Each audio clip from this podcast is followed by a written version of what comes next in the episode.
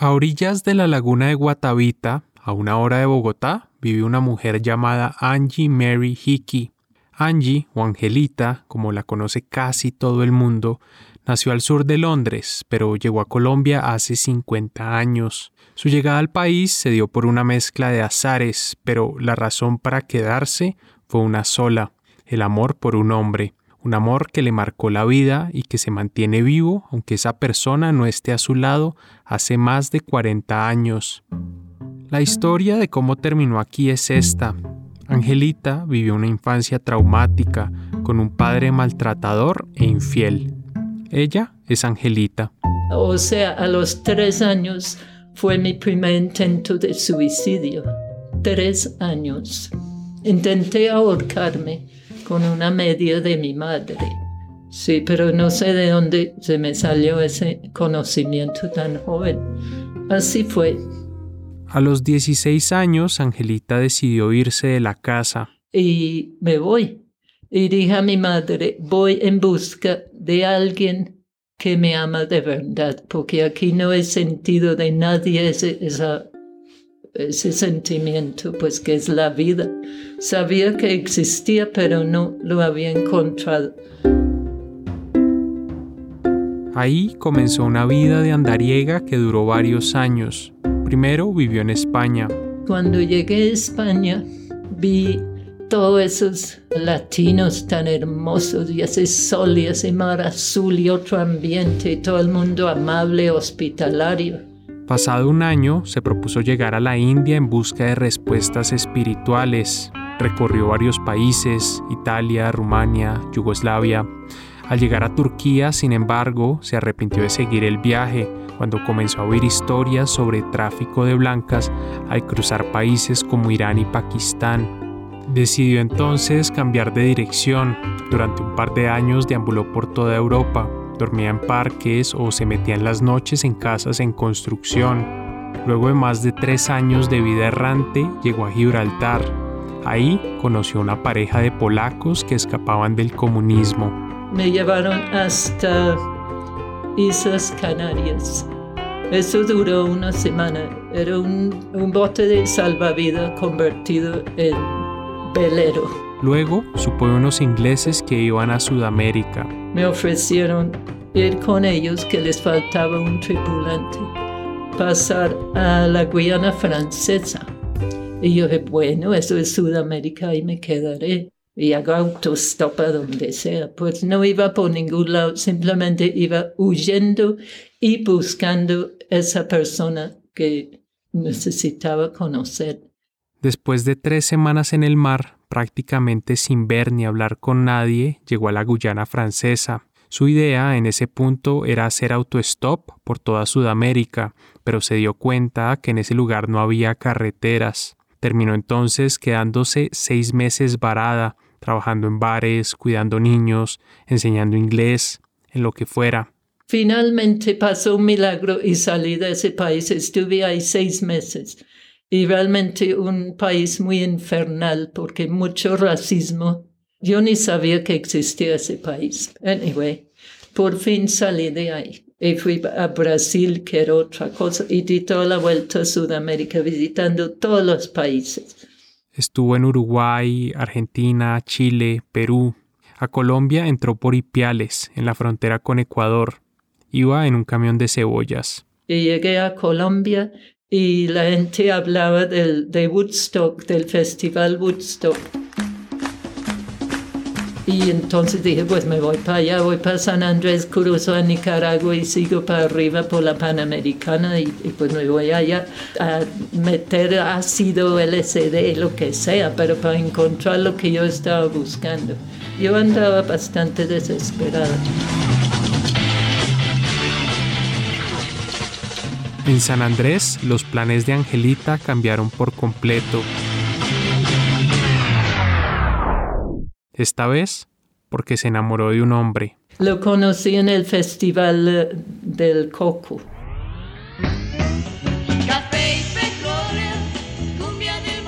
Por esos días, en la isla de San Andrés había un festival musical con presencia de figuras de la época como Pablus Gallinazus y Ana y Jaime, Como parte del jurado del festival estaba el escritor antioqueño Gonzalo Arango, reconocido en ese entonces por ser el fundador del nadaísmo, un movimiento de jóvenes poetas rebeldes. Angelita quedó deslumbrada al verlo, con su pelo largo y su mochila guajira. Y subió a la tarima y habló, y yo dije, uy, ese man tan chévere, como tan calmado y tan hermoso.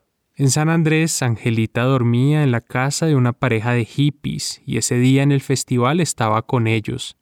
Casualmente, los dos eran amigos de Gonzalo Arango. Entonces, cuando terminó de hablar Gonzalito, vino y estuvo con nosotros y nos miramos y es como si nos hubiéramos vuelto a encontrar, porque fue una conexión inmediata. A partir de ese momento nunca se volvieron a separar. Era como si llevaran toda la vida en busca del otro. Él había escrito un poquito antes a un amigo lo siguiente. Mi alma está vacía, sin objeto, huérfano, sin la carne, sin alas. Me arrastro y sobrevivo. Y algo sin nombre, pero enemigo, conspira contra mí no es pesimismo, es otro peso aplastante, absoluto, casi la indiferencia ante la muerte. Yo mismo me asombro de sentir eso, tan ajeno a mi optimismo trágico, a mi gozosa y absurda pasión por la vida. Entonces Gonzalo estaba en un punto que estaba buscando un cambio total y absoluto.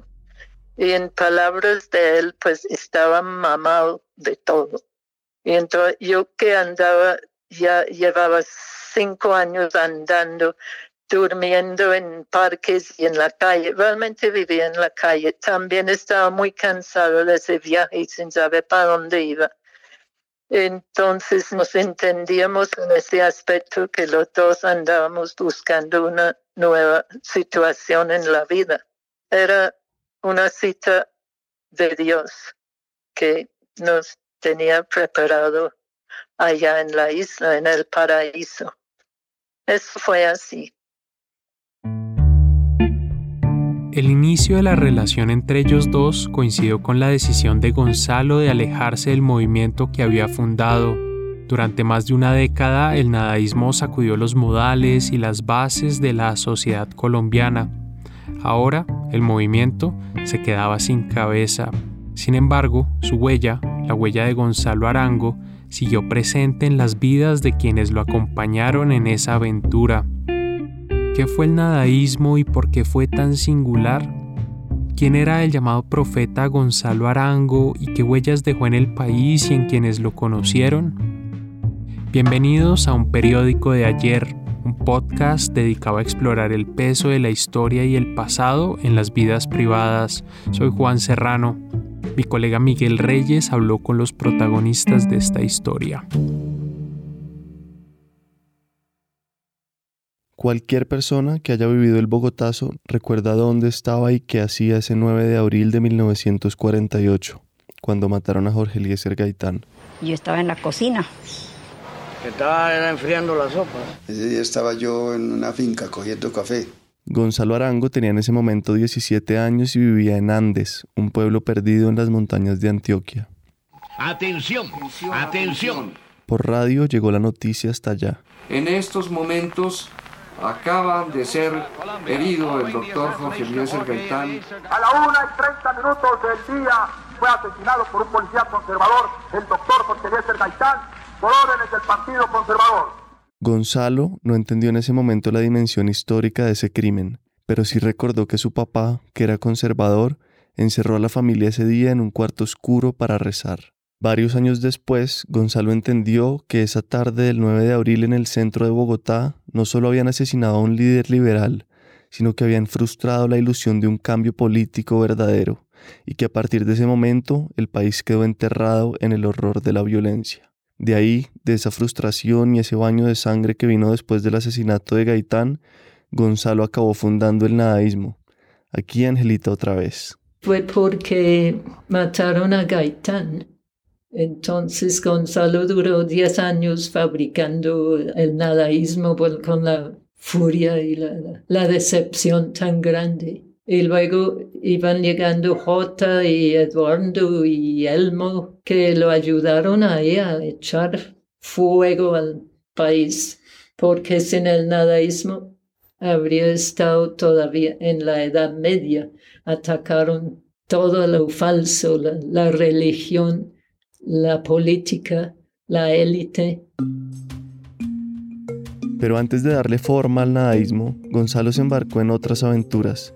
En 1953 apoyó a Gustavo Rojas Pinilla y fue un militante destacado del MAN, Movimiento Amplio Nacional, una agrupación que respaldaba al gobierno militar.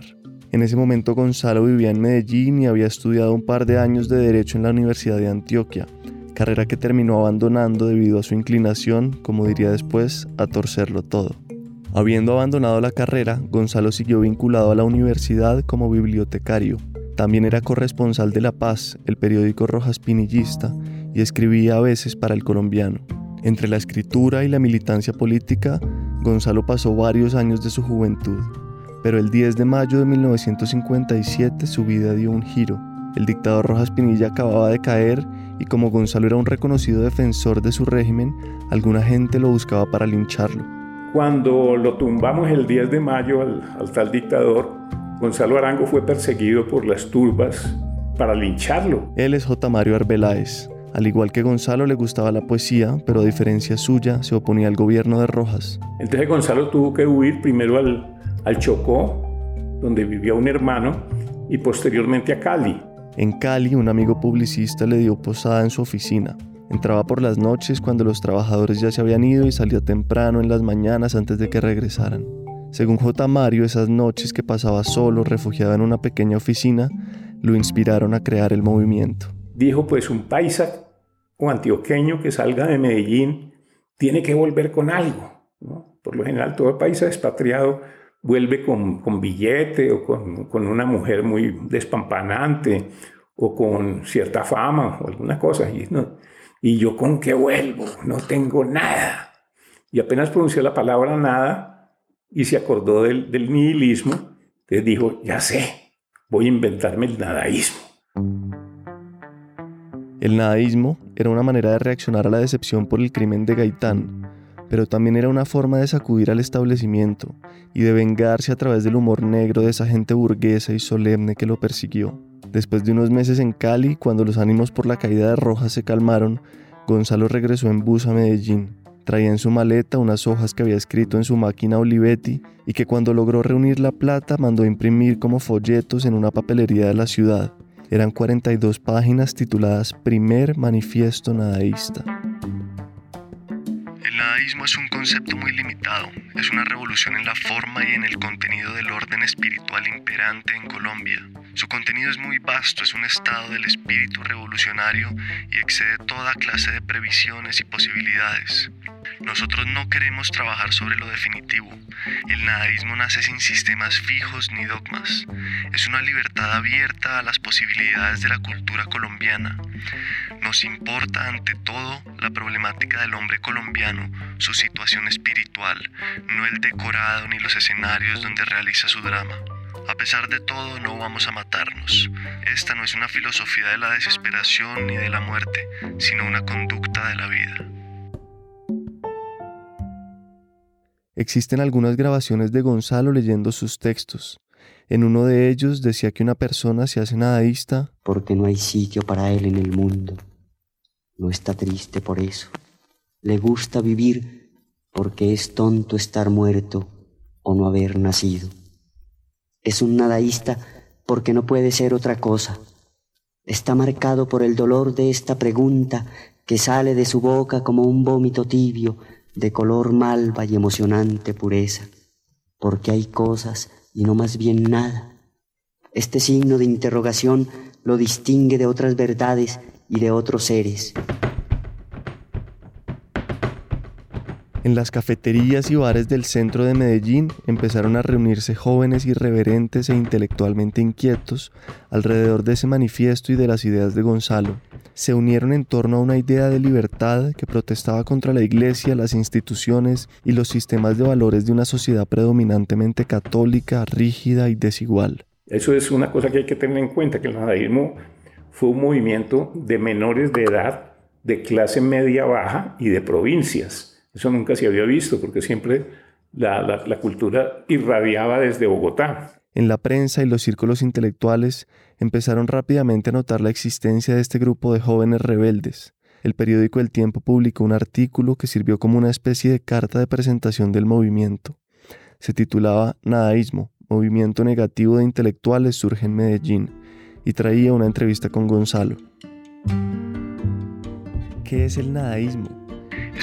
Rebelión esquizofrénica consciente de la juventud contra los estados pasivos del espíritu y la cultura. ¿Qué condición se necesita para ser nadaísta? Hay una muy especial, tener ideas y emociones inclasificables.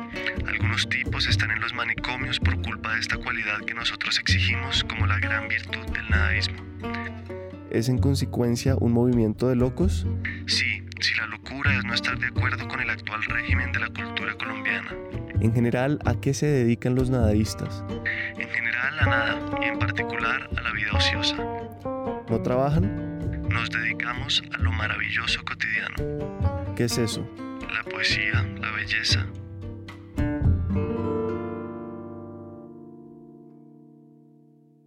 En los meses siguientes a la creación del grupo de nadadistas en Medellín, Gonzalo, como una suerte de evangelizador, viajó por varias ciudades de Colombia para conseguir nuevos adeptos al movimiento. En una de las ciudades donde tuvo mayor acogida fue en Cali. Yo ya había oído hablar del nadaísmo por la radio, que eran un grupo de intelectuales jóvenes que fumaban pipa y que se reunían a despotricar contra, contra el régimen, contra el sistema, contra todo y me llamó la atención y cuando vi que ese día se presentaba en Cali Gonzalo Arango en un lugar que se llamaba La Tertulia, entonces yo dije, pues este es mi personaje. J. Mario acababa de leer Así habló Zaratustra, un libro de Nietzsche que comienza con un profeta que baja de una montaña con la noticia de que Dios ha muerto. Esa lectura le pareció premonitoria de la llegada a su ciudad de Gonzalo Arango, a quien también apodaban el profeta. No, yo lo vi como, como un enviado, eso sí, a pesar de que llegaba pues con una gabardina que tenía el borde del cuello bastante mugroso, eh, fumaba permanentemente sus cigarrillos piel roja, se masajeaba el cabello, pero tenía una mirada que prácticamente como que rajaba los espejos, uno quedaba fascinado de, de ver esa fortaleza visual. Mi impresión desde el primer minuto fue, este es un personaje deslumbrante.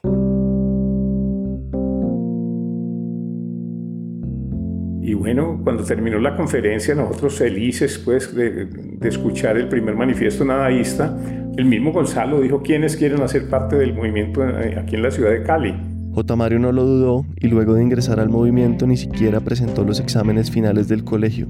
Se metió de cabeza en el movimiento. Prácticamente yo no, no volví al colegio, me, ya me fui de rumba con, con los compañeros del, del nadaísmo de Cali a conspirar, a leer los poetas de vanguardia que comenzaban a llegar, las traducciones, a, elaborar nuestros manifiestos ya propios de, en este caso, de, del nadaísmo caleño y dedicarme de una vez pues a la, a la vagancia productiva, creativa.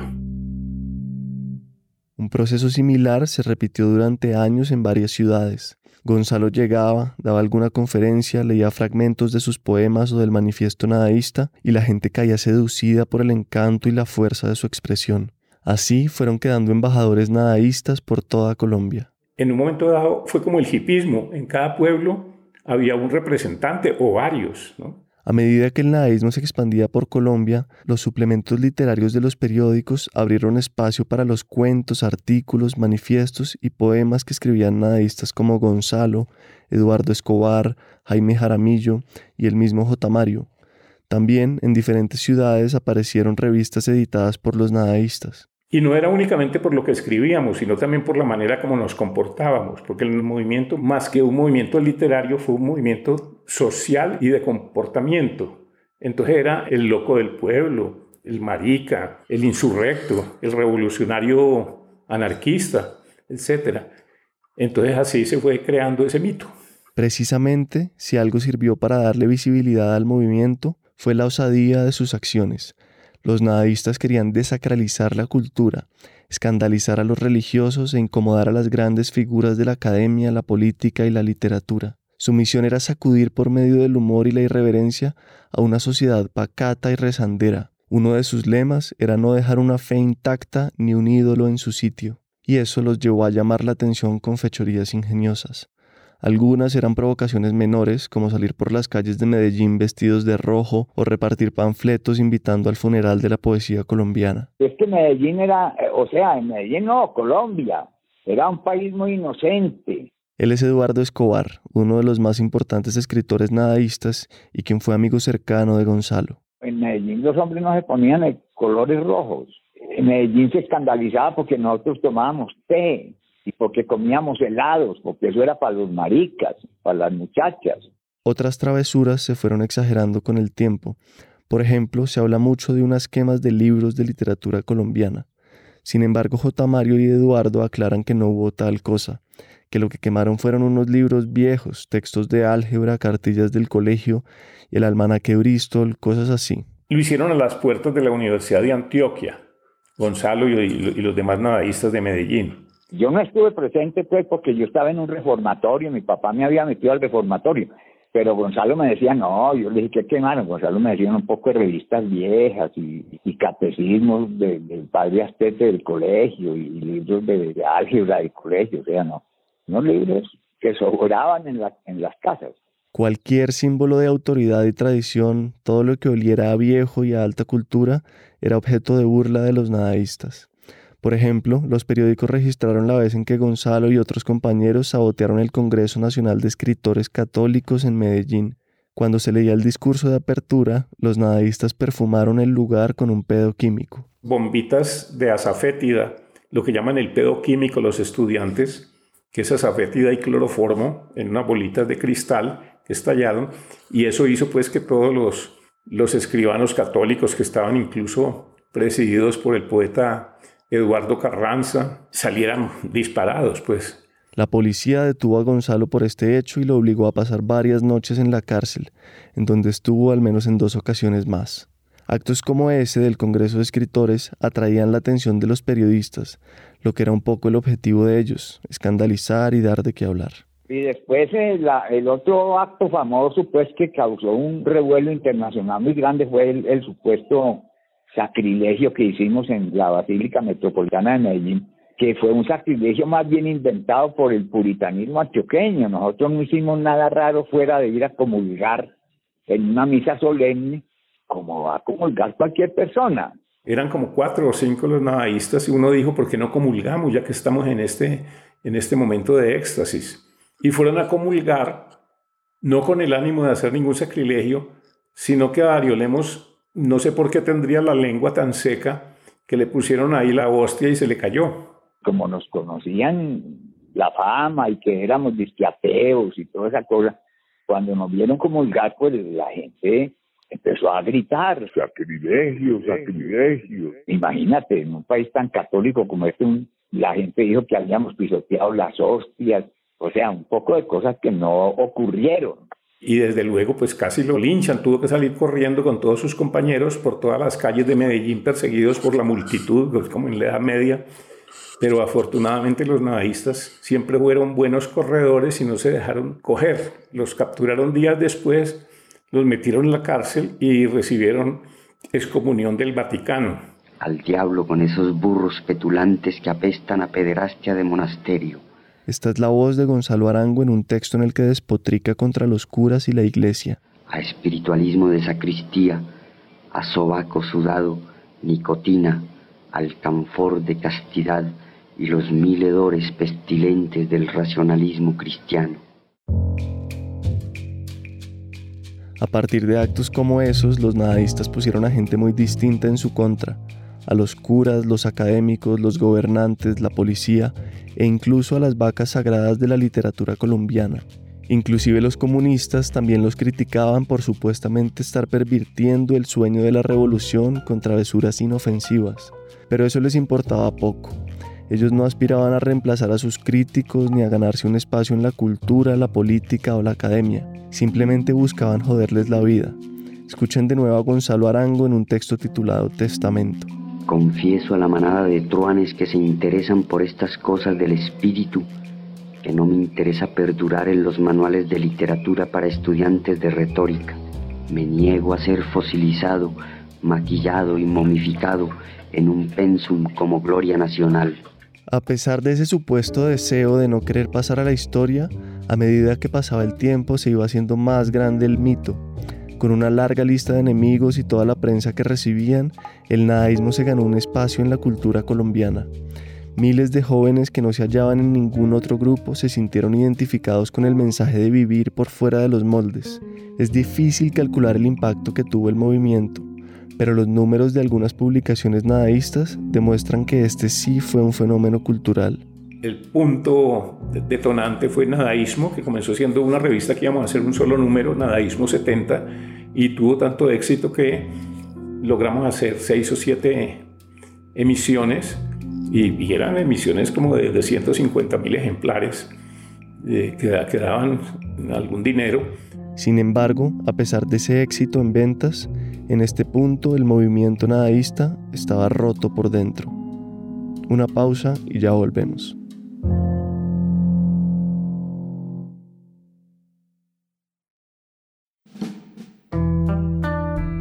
Hola, aquí Juan Serrano. Como algunos de ustedes saben, esta primera temporada de un periódico de ayer fue parte del programa de creación de podcast de Google. Gracias a esa beca pudimos dedicarnos meses a investigar y producir cada una de estas historias. Queremos hacer una nueva temporada de este podcast, pero necesitamos tu apoyo. Es por eso que acabamos de lanzar la campaña Mil cómplices de la no ficción, con esta iniciativa buscamos que mil personas se sumen a nuestro programa de membresías antes del 31 de diciembre. Así lograremos nuestro punto de equilibrio financiero y aseguraremos en 2021 una nueva temporada de un periódico de ayer. Para hacer tu aporte, solo entra a lanoficción.com y haz clic en la pestaña Hazte cómplice. Puedes elegir entre hacer una donación única o una contribución mensual. De nuevo, lanoficción.com y clic en Hazte cómplice. Muchas gracias. Hubo muchas polémicas entre nadaístas. Era algo natural siendo un movimiento que no tenía una doctrina definida. Como dice J. Mario, hubo tantos nadaísmos como nadaístas militaban, porque cada uno tenía su apreciación y su propia filosofía nadaísta. Precisamente esa pluralidad de opiniones llevó a que hubiera conflictos internos. Ni siquiera Gonzalo fue inmune a las críticas. A finales de 1962 escribió una carta en El Espectador en la que anunciaba una nueva postura. Quería llevar el movimiento hacia la acción, hacia algo más creativo, no simplemente renegar, tumultuosa taberna por la soledad creadora, y daré testimonio de mi actitud nadaísta a través de la creación y no de la alucinación. Las palabras de Gonzalo cayeron mal entre el grupo de Cali. J. Mario y otros hicieron un acto público para condenar a muerte a Gonzalo, a una muerte simbólica, claro. El poeta Elmo Valencia leyó un texto en el que lo tildaba de traidor y luego J. Mario le prendió fuego a un muñeco con un letrero que decía Gonzalo Arango. Con todo esto se hacía más incierto definir quién hacía parte del movimiento y quién no.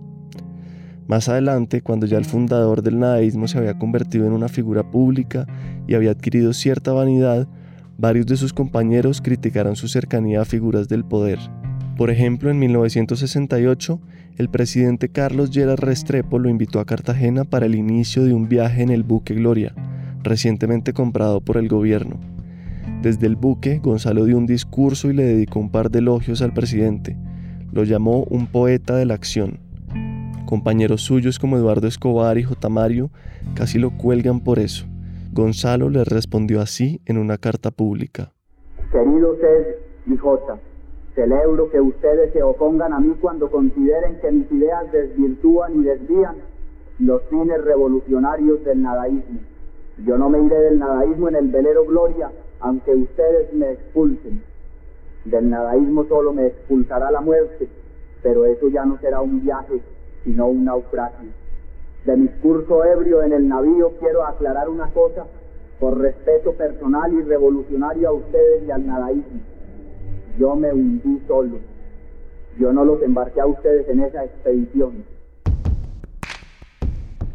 Tampoco cayó bien cuando un año más tarde Gonzalo adhirió a la candidatura presidencial de Belisario Betancourt. Con gestos como ese sus compañeros se convencían de que Gonzalo estaba perdiendo su condición de nadaísta. Y él mismo también lo sentía. En esos días fue el mítico viaje a San Andrés del que hablamos al comienzo del episodio, en el que Gonzalo era jurado del Festival Musical del Coco.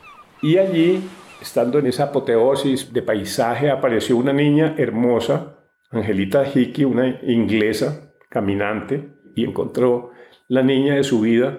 Luego de pasar tres meses en San Andrés y Providencia, Angelita y Gonzalo se mudaron a un apartamento en Bogotá en el barrio La Perseverancia.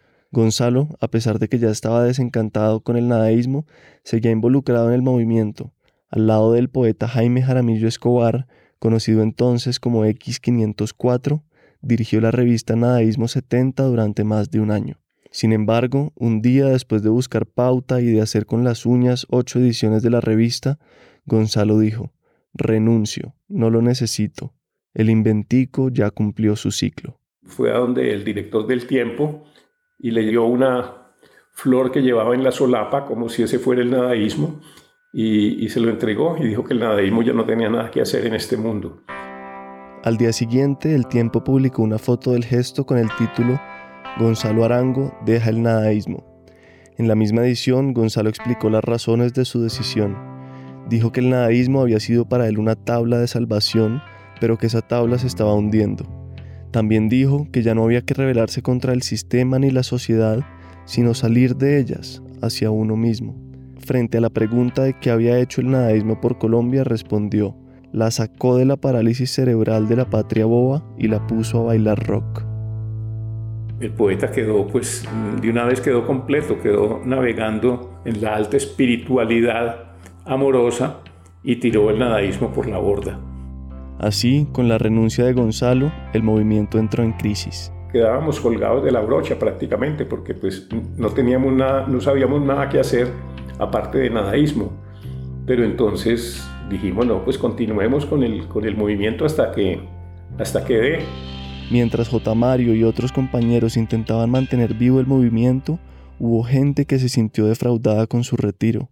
Aquí vuelve Angelita. Cuando dejó el nadaísmo, eso era un despelote que lo escupían en la calle, que traidor, que no sé qué lo insultaba, pues me contaba cuando salía y volvía a la casa, uy, me pasó esto, que me escupieron, que...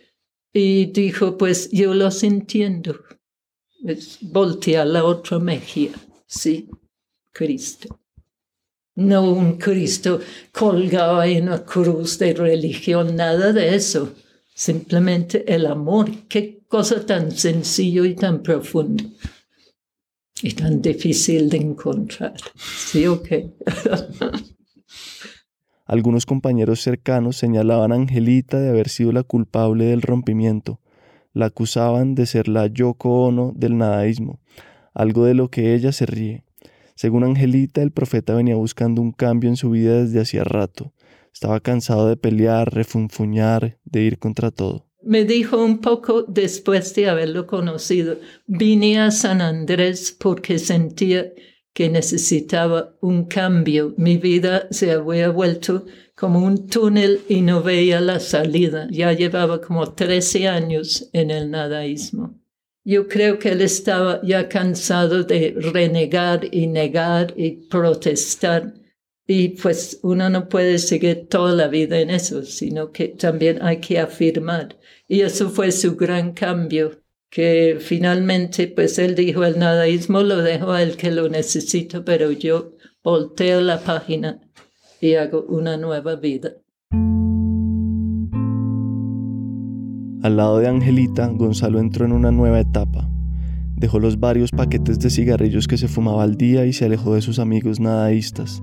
Leía pocas cosas, entre ellas textos místicos, como el Evangelio acuariano de Jesús el Cristo. Gonzalo además cambió su apariencia física. Andaba en alpargatas, con camisas de colores bordadas por Angelita, se dejó el pelo largo y no volvió a comer carne. Y cuando vivíamos cerca de la Plaza de Toros, y escuchaba los oleis y, sabía que lo estaban torturando, pues claro, se, se, yo vi que se emocionaba mucho. Del apartamento de la Perseverancia se mudaron a otro en un barrio cercano, en Bosque Izquierdo. Mientras Gonzalo se dedicaba a leer textos místicos y a la vida contemplativa, Angelita pintaba, tejía y cantaba. En 1972 grabó esta canción, Aún me amarás mañana, que se convirtió en una de las más escuchadas en Colombia el año siguiente y que fue dedicada a Gonzalo. Esta noche eres mío Poco después alquilaron una casita en Villa de Leyva. Quería alejarse del ruido de la sociedad. En Villa de Leyva, donde vivíamos cuatro años, teníamos una huerta.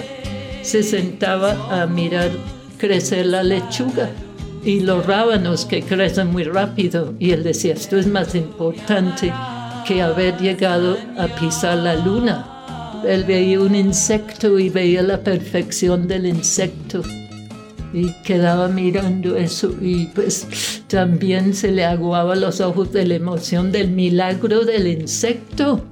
Él le gustaba meditar y mirar para adentro, no quería saber más de la fama, no quería saber nada de, su mundo pasado.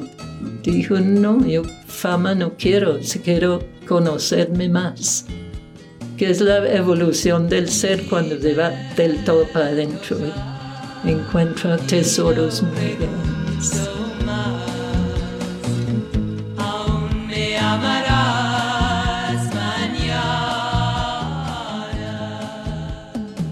Algunos que lo conocieron de cerca dicen que Gonzalo siempre tuvo algo de santo. A pesar de su vehemencia al escribir, entre amigos era tierno, generoso y dulce. Angelita dice que durante el tiempo que estuvieron juntos nunca pelearon.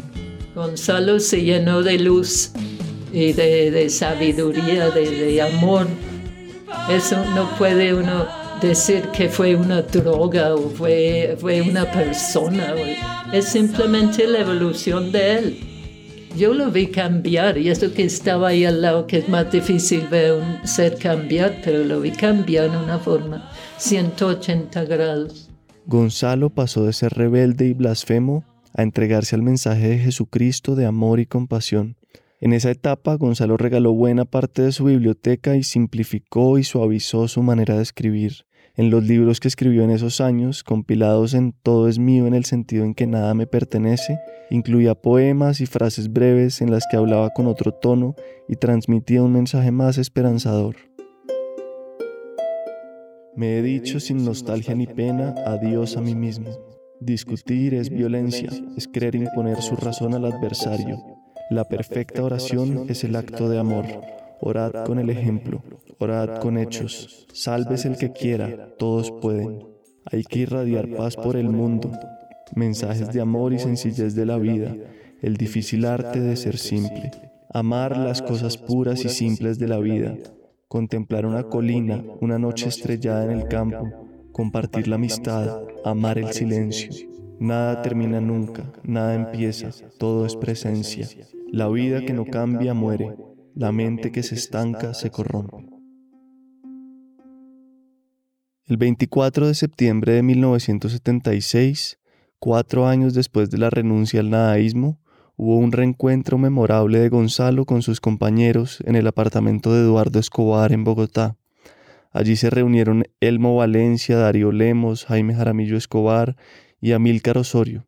Según J. Mario, pasamos una noche espléndida se limaron las perezas que podían estar por ahí rondando. Al final bajé con Gonzalo y Darío Lemos a despedirnos, le di un abrazo, un beso en la mejilla y le dije, Gonzalo, mañana es el aniversario de la muerte de mi padre, 25 de septiembre. Al día siguiente, J. Mario viajó a Cali y en la misa de su padre recibió una noticia. Estaba al mediodía en la misa de aniversario de mi padre y en el momento de la elevación llegó mi tío, el hermano de mi papá, todo espelucado, y me dijo, mi hijo, qué pena tener que darle esta noticia, pero acaban de decir por la radio que su amigo Gonzalo Arango se acaba de matar en la carretera de Tunja. Me quedé mirando el altar y me dije, bonita señal, papacito. Entre Bogotá y Villa de Leyva, a la altura de Gachancipá, un bus que venía en sentido contrario chocó contra el taxi en el que iban Gonzalo y Angelita. Angelita quedó inconsciente un rato. Gonzalo, una hora después del accidente, a las 11 de la mañana, murió por fracturas en el cráneo. Tenía 45 años. A Angelita no le gusta recordar ese día, pero dice que... Cuando se fue de aquí, brillaba, tenía un aura maravillosa. Mejor dicho, se liberó de todo cuando se fue de este mundo y antes, pues claro. Con estas palabras, Gonzalo se describió a sí mismo en su poema Mi vida. No creo en casi nada, pero creo en la vida. He vivido, como dicen modestamente los pesimistas, aunque en mi caso sería más exacto decir, he amado. Miro crecer la hierba y retirarse las mareas. Siento el susurro del universo dentro de mi alma y las caricias del amor en mi carne. Para quejarme, tendría que estar muerto.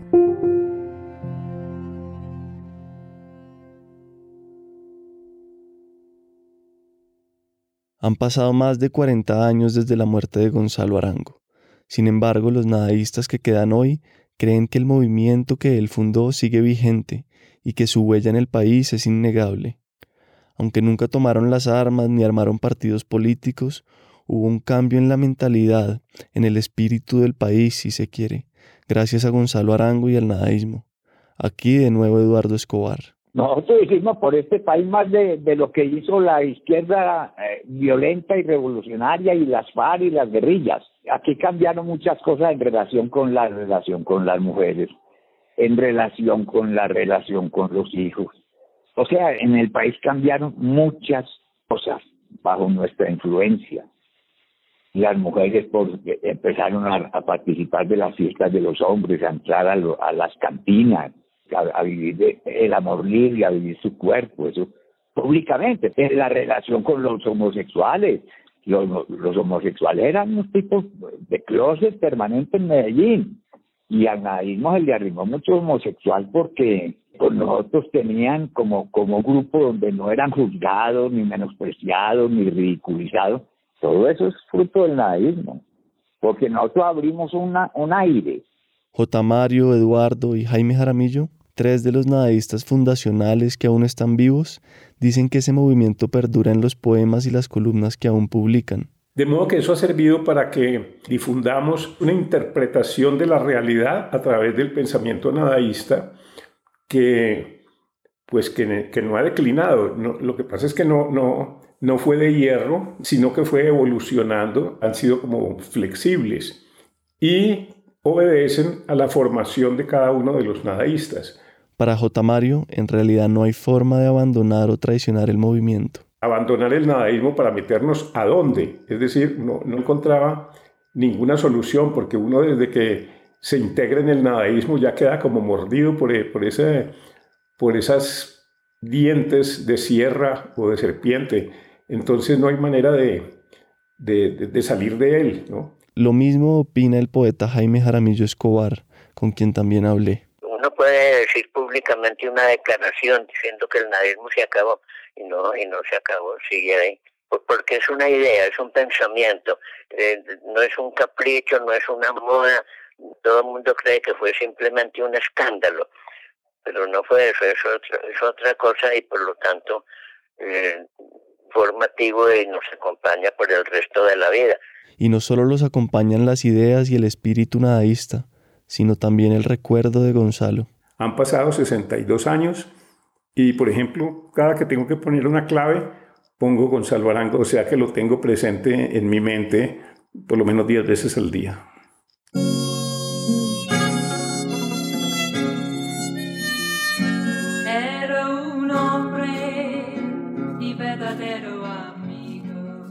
Tras la muerte de Gonzalo Arango, Angelita cayó en una depresión profunda. Intentó sobreponerse al dolor de muchas formas. Se internó en un convento de monjas en Usme, al sur de Bogotá. Luego recobró su fuerza de caminante y vivió un tiempo en Cartagena. Después en La Calera, pasó por Cali y luego salió hacia Ecuador. En el camino hacia allá, El carro en el que iba atropelló a un caballo, lo que ella interpretó como una señal de quedarse en Colombia. Entonces se fue a vivir a Huasca, un municipio a las afueras de Bogotá. Allí se quedó con sus perros, pintando, cantando y enseñando inglés más de 10 años. Luego se mudó a Guatavita, donde todavía vive. Aún recuerda los años con Gonzalo como los más maravillosos de su vida.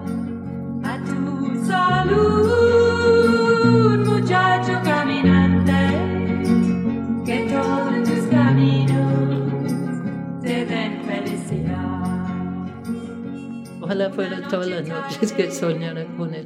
Pero uno en especial, tuve un sueño hace tal vez 25 años o algo así, que estaba yo en San Andrés y venía un barquito y bajaba Gonzalo del barco y vino hacia mí y dijo, haga tu misión en la tierra, cumple tu misión y allá la estoy esperando. Eso me dijo y montó el barco otra vez y se fue. Pucha, yo dije, eso es una maravilla. En los últimos 15 años, Angelita ha vivido en una casita frente a la laguna de Guatavita. En las paredes hay poemas y dibujos de Gonzalo pintados por ella. Desde una ventana atiende un café llamado Guatavista. Sirve cafés y canelazos a los visitantes del pueblo. Angelita tiene mucho por agradecerle al fundador del nadaísmo, a Gonzalito, como ella lo llama. Dice que no solo fue su gran amor, sino que también le salvó la vida. Yo cuando salí de Inglaterra venía con mi propio nadaísmo, de negar todo, de vivir en la calle, de dormir donde fuera sin dinero, sin conocer a nadie, viajar por todos los países aguantando secuestros, las aventuras tan tenaces y cómo Dios me cuidó porque sabía que yo estaba en busca de algo muy profundo, muy grande pues buscaba la verdad, un sentido a la vida. Por eso me cuidó, me protegió y me regaló lo más maravilloso, fue el encuentro con Gonzalo. Y me siento privilegiada y eternamente agradecida porque Gonzalo me salvó la vida.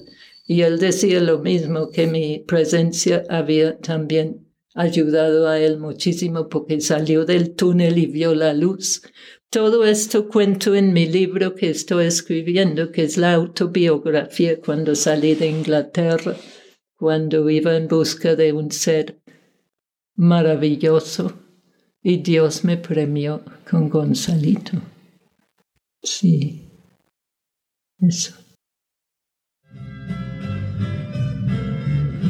Angelita está terminando un libro sobre su infancia y su vida al lado de Gonzalo esta es otra de sus canciones, llamada El Tesoro.